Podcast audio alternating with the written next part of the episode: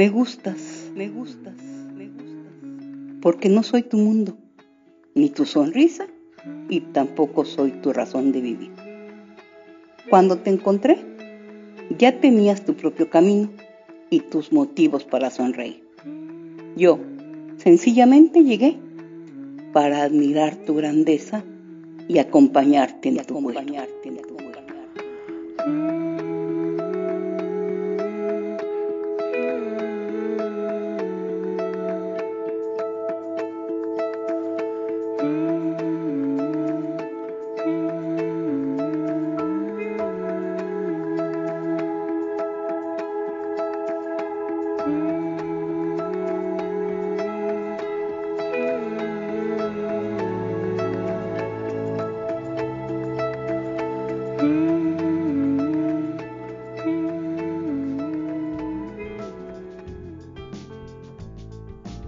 Estás escuchando Radio Chairo, reevolucionando la forma de hacer radio inteligente. Escuchamos en voz de Gabriela Zapata, Me Gustas. Te recuerdo que Radio Chairo es un podcast semanal autogestionado, libre y autónomo que busca diseminar ideas, pero sobre todo generar inquietudes en diversas áreas del conocimiento. En Twitter nos localizas en arroba radio chairo. Para comenzar este episodio en Cuentos en 2x3, la obra maestra, en voz de Gabriela. En la opinión política, el regreso de Alejandro Cardiel, con esta cápsula que nos habla acerca de la consulta ciudadana acerca de la revocación de mandato que está programada para el próximo 10 de abril. En el más siniestro que, Katrina nos trae esta cápsula titulada La ciencia del exorcismo, apoyado de un texto de José Antonio Fortea, sacerdote, exorcista y demólogo. Y para finalizar la reseña literaria, una novela que nos habla acerca de cuatro generaciones de una familia coreana viviendo en Japón a finales del siglo XX.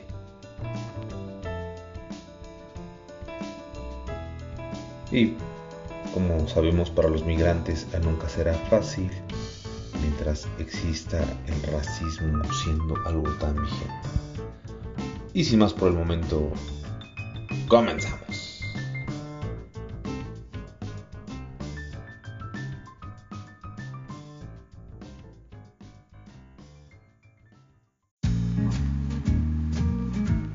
Hola, mi nombre es Gabriela, Gaby, para los cuates y no cuates.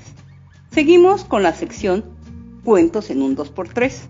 Espero les agrade y nos envíen sus comentarios y sugerencias. La obra maestra de Álvaro Yunque.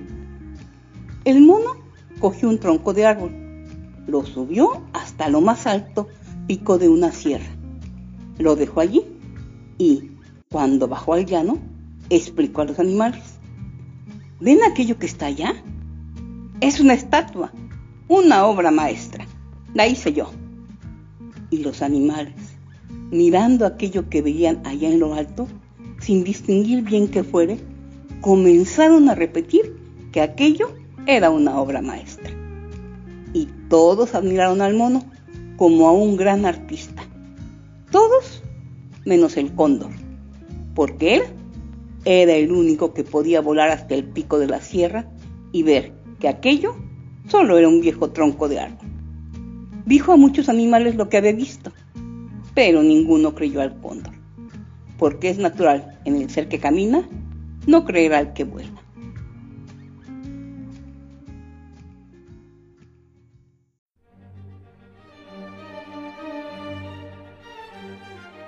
Terminas y te vas. Entonces, ¿cómo? Buenos días, buenas tardes, buenas noches, podemitas de Radio Chairo. Este 3 de abril va a pasar a la historia como el día en que la oposición que pedía la renuncia del presidente Andrés Manuel López Obrador cayó en uno de sus peores baches al haber salido a manifestarse para que el mandatario finalice su gestión en el 2024. Durante su toma de protesta, el 1 de diciembre de 2018, el hoy presidente dirigió un mensaje a la nación. Al final de su alocución, dejó en claro que, bajo ninguna circunstancia, dijo, habré de reelegirme. Por el contrario, me someteré a la revocación del mandato porque deseo que el pueblo siempre tenga las riendas del poder en sus manos. En dos años y medio habrá una consulta y se les preguntará a los ciudadanos si quieren que el presidente de la República se mantenga en el cargo o que pida licencia, porque el pueblo pone y el pueblo quita, y es el único soberano al que debo sumisión y obediencia. Durante su andar en la política del país, López Obrador ha escrito 19 libros, donde hace un recuento de su visión del país y propuestas para solucionar los grandes problemas nacionales.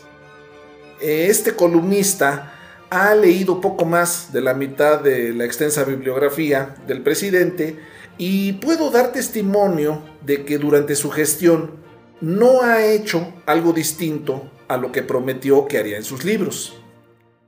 Una excepción, en su libro Fobaproa, Expediente Abierto, donde documentó el saqueo de las arcas públicas validado desde el Congreso, que convirtió deudas privadas en públicas y que para dar certidumbre a los mercados seguimos pagando de manera religiosa. Se diga lo que se diga, López Obrador es un hombre de palabra. El ejercicio de revocación de mandato al que estamos convocados el próximo domingo 10 de abril es una promesa más que cumplirá el presidente. Someterse a la probable destitución es algo inédito en nuestro país. Si bien se pueden plantear distintos escenarios, el hecho es que este ejercicio ha sido atacado de manera inclemente por toda la oposición.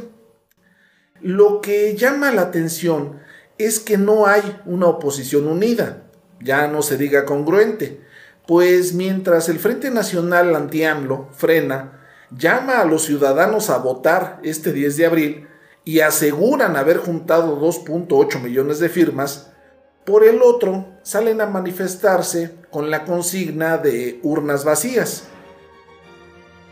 La oposición, dividida y sin proyecto, salió a las calles a pedir que el presidente termine su mandato. Sus pancartas, contradictorias como todo su movimiento, son un excelente barómetro de su pensamiento. En resumen, están derrotados desde ahorita. Solo nos hace falta a la ciudadanía hacer nuestra tarea y salir a votar el próximo 10 de abril. A manera de colofón, las expresiones transfóbicas, homofóbicas, clasistas, racistas e ignorantes del diputado Gabriel Cuadri han generado un debate agrio en Cámara de Diputados y redes sociales.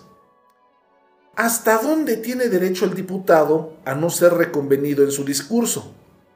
¿El fuero con que cuentan los diputados los ampara en su discurso fuera del Pleno? ¿Por qué CONAPRED no le ha abierto una investigación por sus dichos? Esto al interior de la Cámara y al interior del país. Afuera, el diputado electo por Coyoacán ya hizo comentarios que le costaron un reclamo de parte de la Embajada de Alemania en México. Y ya hasta propuso hacer una comisión para ofrecer la corona mexicana a Zelensky de aquí al 2024. ¿Puede un diputado hacer semejantes ofrecimientos? ¿No le basta exhibir su estupidez solamente al interior del país? ¿En verdad el Senado de la República, la Secretaría de Gobernación y la Secretaría de Relaciones Exteriores seguirán permitiendo estos comentarios? ¿O no dicen nada porque aprueban sus dichos? Estaría bastante bien que el diputado Cuadri se pusiera a estudiar un poco la historia de México y viera qué fue lo que pasó con el último personaje que portó una corona en nuestra nación y con los traidores tipo Miramón, que lo trajeron. Con gusto los esperamos en el Cerro de las Campanas, diputado. Soy Alejandro Cardiel y pueden encontrarme en Twitter como arroba AlexCardielS. Como siempre, muchas gracias por su atención.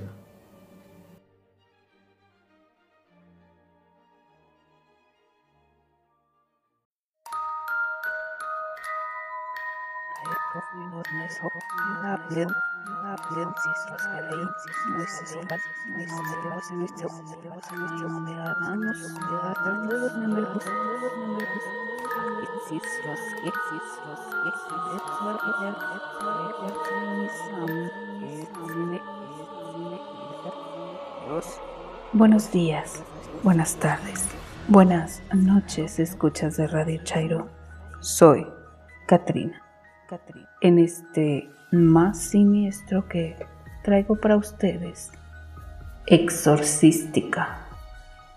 Suplemento del tratado Sumada Emoniaca. Cuestiones sobre el demonio, la posesión y el exorcismo. Del padre José Antonio Fortea.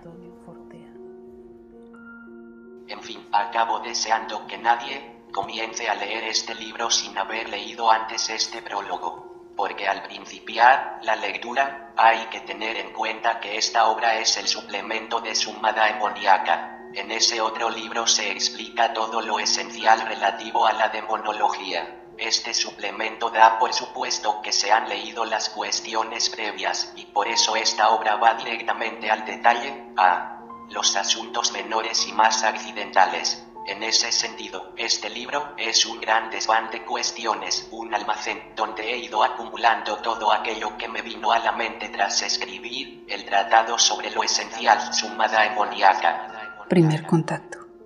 1. En la primera visita se discierne el caso. No se va a exorcizar. Si se está poseso, se le agendará una cita. 2 los casos son discernidos con rapidez. Hay que hacerlo rápido. Fijar día y hora, que para discernir un caso no se necesitan más de 10 minutos. Es importante que el sujeto o la familia sean conscientes de estos dos puntos. Así no sentirán que al no ser exorcizados al momento, no tengan la impresión de que no hay interés en su caso pero es importante advertir que el caso se discierne en poco tiempo porque hay personas que hacen muchas horas de viaje y se sentirían defraudadas de que el exorcista no les dé al menos una hora. Se tiene la idea de que esto es como la consulta de un médico, que hay que hacer muchas pruebas. En algunos casos sí, hay que perder ese tiempo para discernir, pero en otros no.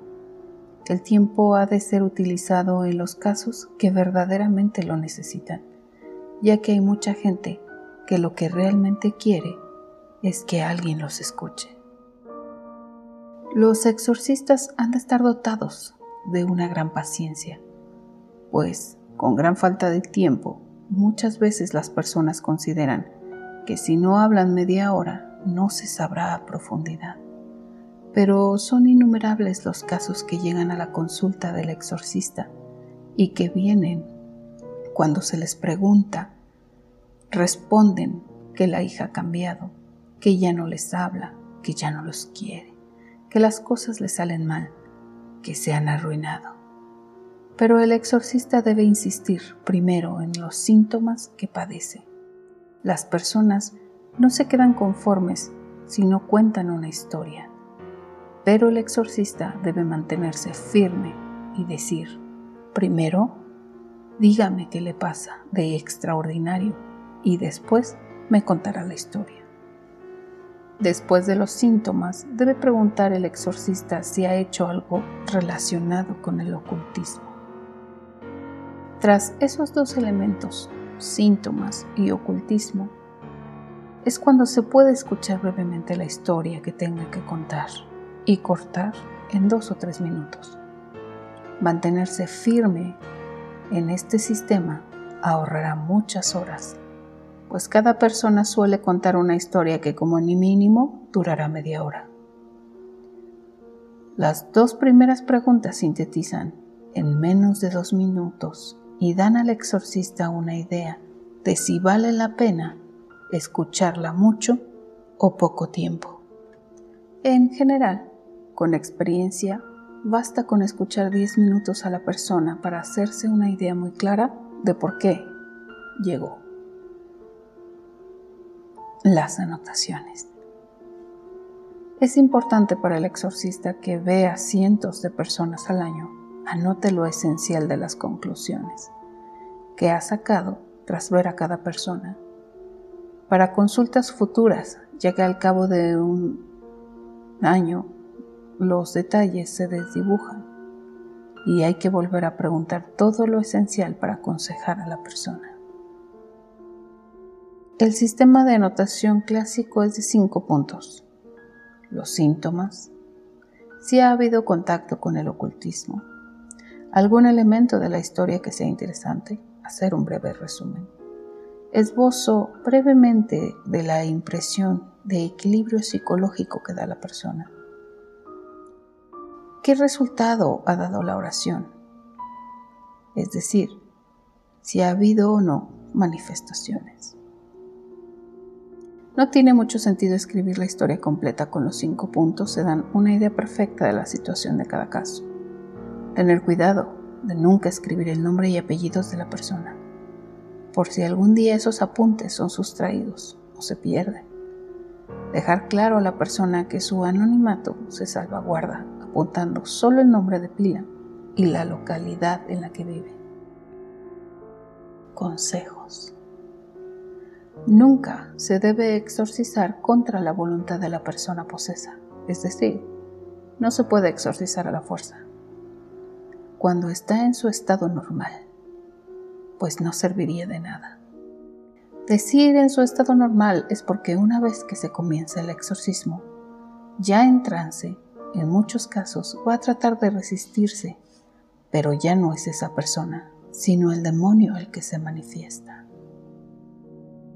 Si la persona no cree que está posesa, hay que tratar de convencerla de que sí lo está a través de los testimonios de familiares o amigos que hayan estado presentes en la sesión en que vino para que se discerniera su caso.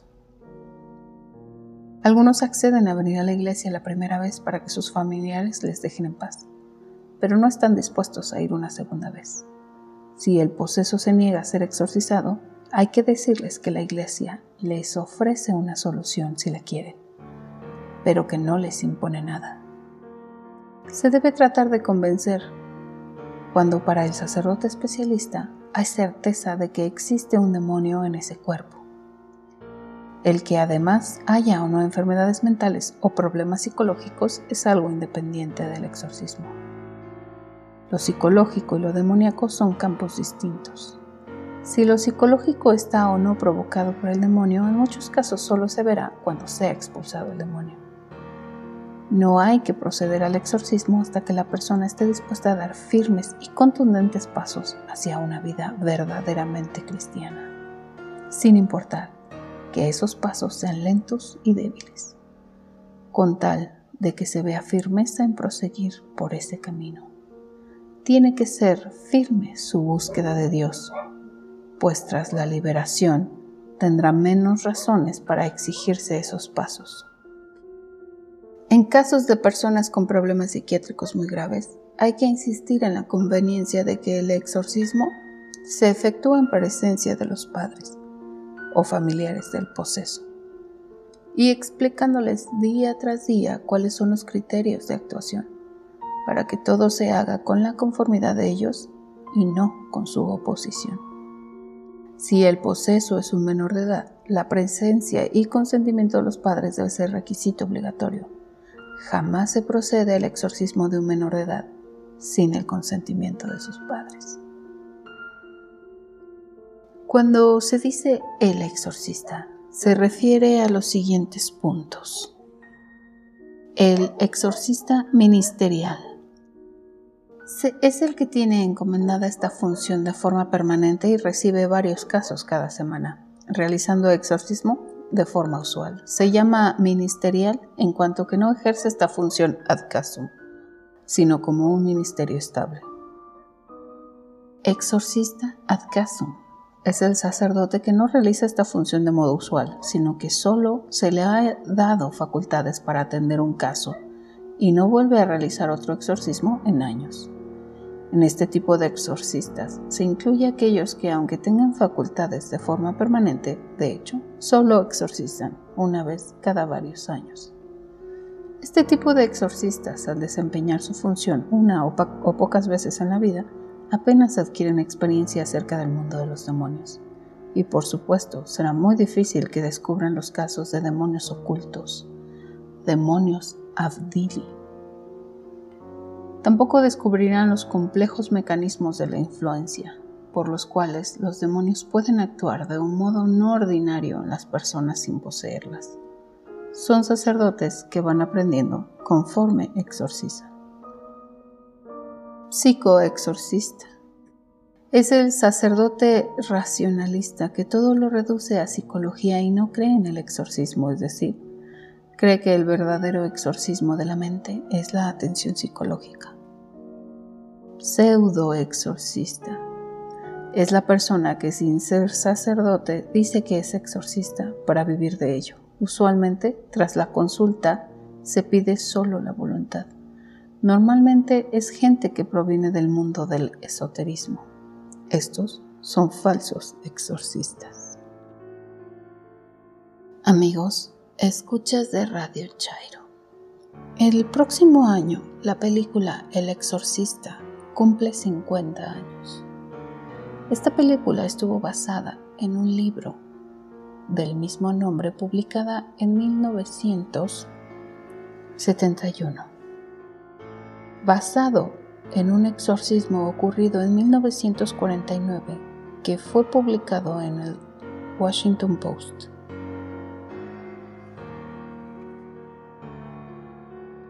Soy Katrina. Me encuentran en Instagram en arroba Karen Kiowa y en el blog en 500 palabras WordPress. A veces la realidad, la realidad supera, supera la ficción. La ficción.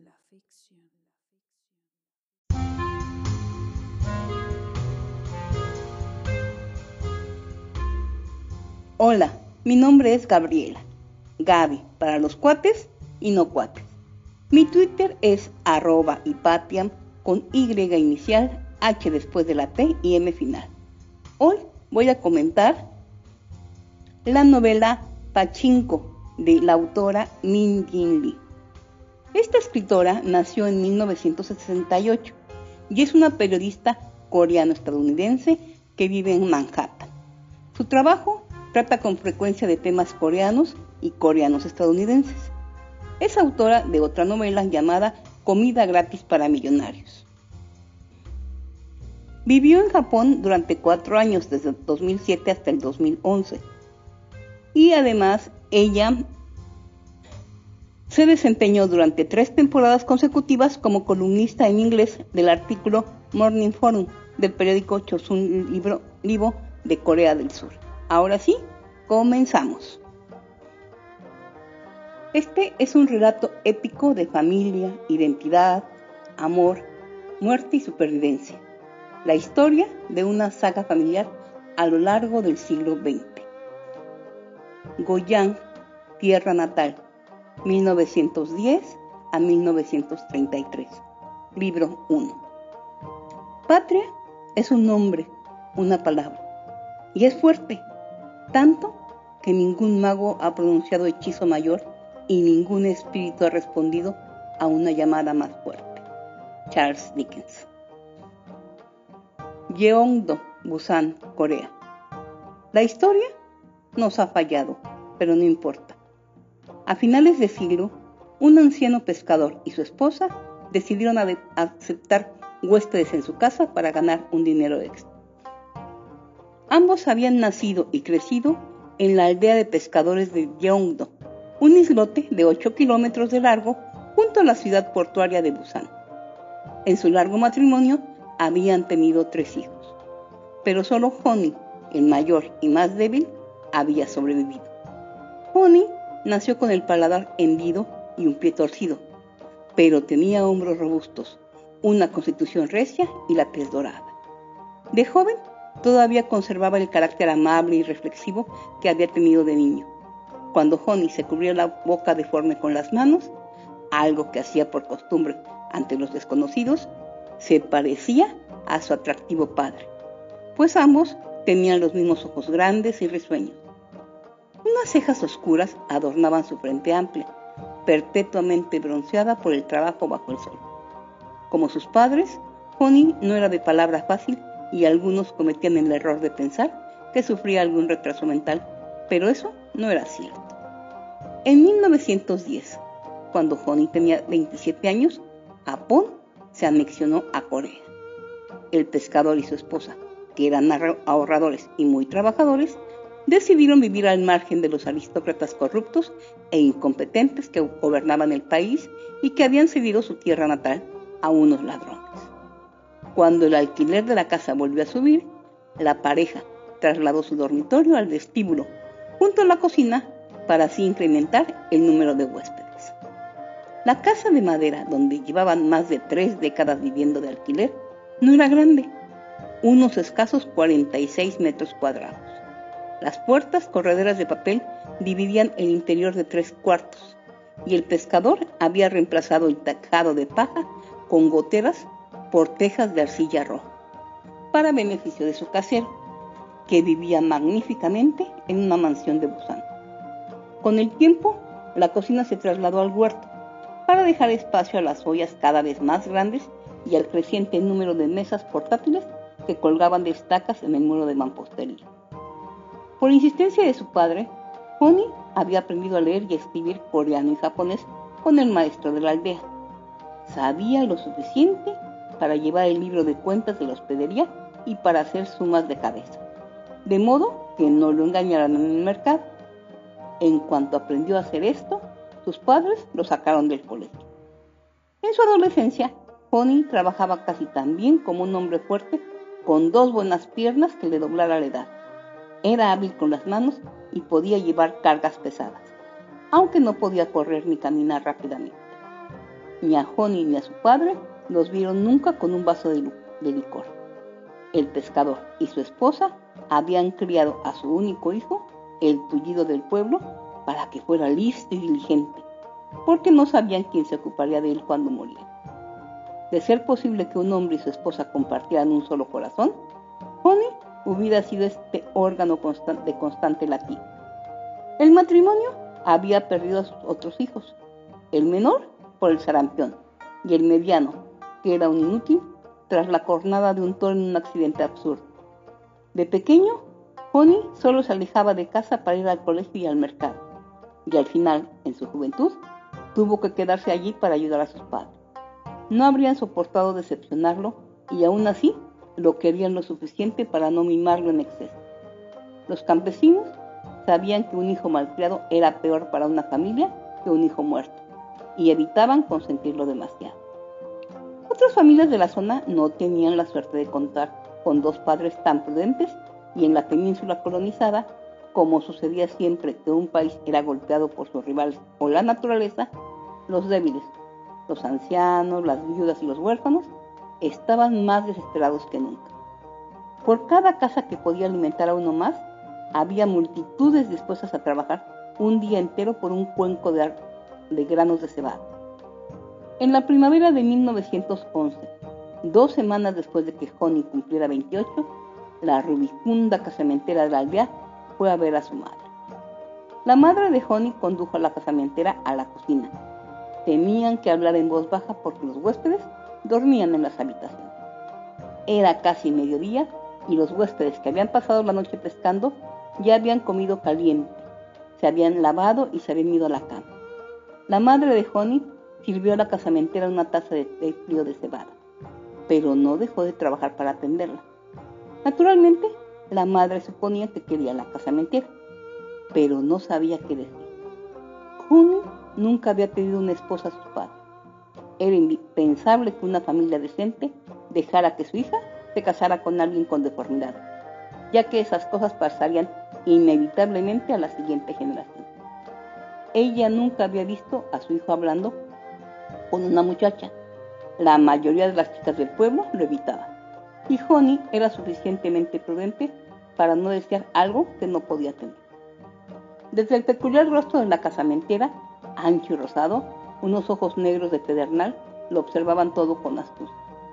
La mujer se cuidaba de decir solo cosas agradables. La madre de Honey era consciente de este escrutinio, sobre ella y cada detalle de la casa. La casamentera se lamió los labios como si tuviera sed y calculó el tamaño de la cocina con sus ojos severos. Por el contrario, a ella le habría resultado muy difícil interpretar a la madre de Honey, una mujer callada que trabajaba desde que se despertaba hasta que se iba a la cama, haciendo todo lo necesario para aquel día y el siguiente. Rara vez iba al mercado, porque no tenía tiempo para perderlo en charlas ociosas, y enviaba a su hijo en su lugar. Mientras la casamentera hablaba, la madre de Honey permaneció tan inmóvil e inmutable como la mesa de pino macizo sobre la que estaba cortando los ramados. La casamentera fue la primera en sacar el tema. A pesar del desafortunado asunto de su pie y su labio leporino, estaba claro que Honey era un buen chico, educado y fuerte como una pareja de bueyes. Era afortunada por tener un hijo tan bueno, le dijo a la casamentera, que menospreciaba sus propios hijos. Ninguno de sus muchachos se dedicaba a los libros o al comercio, pero no eran malos niños. Su hija se había casado muy pronto y vivía muy lejos. Todos estaban bien casados, suponía, pero eran unos vagos. No como Honey. Después de este discurso, la casamentera miró fijamente a la mujer de piel cetrina, cuyo rostro seguía impasible buscando algún signo de interés. La madre de Honey mantuvo la mirada sobre el cuchillo afilado que manejaba con confianza. Cada cubito de rábano era cuadrado y uniforme. Después de formar una montaña enorme de cubos de rábano blanco sobre la tabla de cortar, los pasó con un movimiento limpio a un cuenco. La pobre mujer estaba escuchando con tanto interés las palabras de la casamentera que temía empezar a temblar de los nervios. Antes de entrar en la casa, la casamentera había rodeado la propiedad para evaluar la situación financiera de la familia por lo que parecía era seguro confirmar lo que decían los vecinos sobre su estabilidad económica. En el huerto, junto a la cocina, las primeras lluvias de la primavera habían hecho crecer unos rábanos gordos y firmes que estaban listos para ser arrancados de la tierra marrón. Había abadejos y calamares cuidadosamente colgados de un largo tendedero, secándose al sol de primavera. Junto al cobertizo, en un corral limpio construido con tierra y mortero, había tres cerdos negros. La casamentera contó siete gallinas y un gallo en el patio trasero. En el interior de la casa, la prosperidad era más que evidente. En la cocina había cuencos de sopa y arroz apilados sobre los estantes y trenzas de ajos y guindillas colgaban de las vigas bajas. En una esquina, junto a la pila, había una cesta enorme llena de patatas recién recogidas. El agradable aroma de la cebada y el mijo cociéndose en la rosera negra flotaban por la pequeña casa. Satisfecha con la situación de la casa de huéspedes, en un país que cada vez era más pobre, la casamentera estaba segura de que incluso Honey podría conseguir una novia sana. Así que se puso manos al lado. La chica vivía en el otro extremo de la isla, al otro lado de los densos bosques. Su padre, un agricultor, fue uno de los muchos que perdieron su arriendo tras las inspecciones topográficas del gobierno colonial. El viudo, castigado con cuatro hijas y ningún hijo, no tenía nada para comer excepto lo que encontraba en el bosque, el pescado que no conseguía vender y la caridad ocasional de unos vecinos igualmente empobrecidos. El honrado padre había suplicado a la casamentera que encontrara marido a sus hijas solteras, ya que para una virgen era mejor casarse con cualquiera que buscar comida cuando todos estaban hambrientos y la virtud se pagaba caro. La muchacha, Yan Jin, era la más pequeña de sus cuatro hijas y la más fácil de colocar porque era demasiado joven para quejarse y al menos tendría para comer. Yan Jin tenía 15 años y era dulce y tierna como un ternero recién nacido, dijo la casamentera. Sin dote, por supuesto, pero el padre seguramente no espera demasiado regalo par de gallinas ponedoras, quizá, tela de algodón para las hermanas de Yanjin, seis o siete sacos de mijo para pasar el invierno. Al no escuchar ninguna protesta ante el cómputo de regalos, la casamentera se envalentonó. Puede que una cabra o un cerdo pequeño. La familia es muy pobre y los precios de las novias han bajado mucho. La chica no necesitará ninguna joya. La casamentera se rió un poco. Con un movimiento de su gruesa muñeca, la madre de Honey roció el rábano con sal marina. La casamentera no sabía que la madre de Honey estaba reflexionando, calculando lo que podía ofrecer. Haría cualquier cosa para reunir el precio demandado. Sorprendida como estaba por las ilusiones y esperanzas que habían despertado en su pecho, pero su rostro siguió compuesto y reservado. No obstante, la casamentera no era tonta. ¿Qué daría yo por tener un nieto algún día? dijo la mujer, usando su táctica final sin dejar de mirar el rostro bronceado y arrugado de la dueña de la hospedería.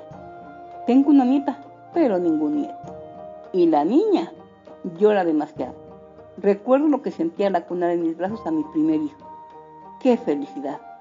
Era tan blanco como una cesta de pasteles de arroz de Año Nuevo, suave y tierno como la masa caliente, tan rico que me apetecía darle un bocado. Bueno, ahora no es más que un enorme zángano, añadió sintiendo la necesidad de verter una queja después de tanto afecto. Al final, la madre de Honey sonrió porque aquella imagen era igualmente potente para él. ¿Qué anciana no desearía tener un nieto?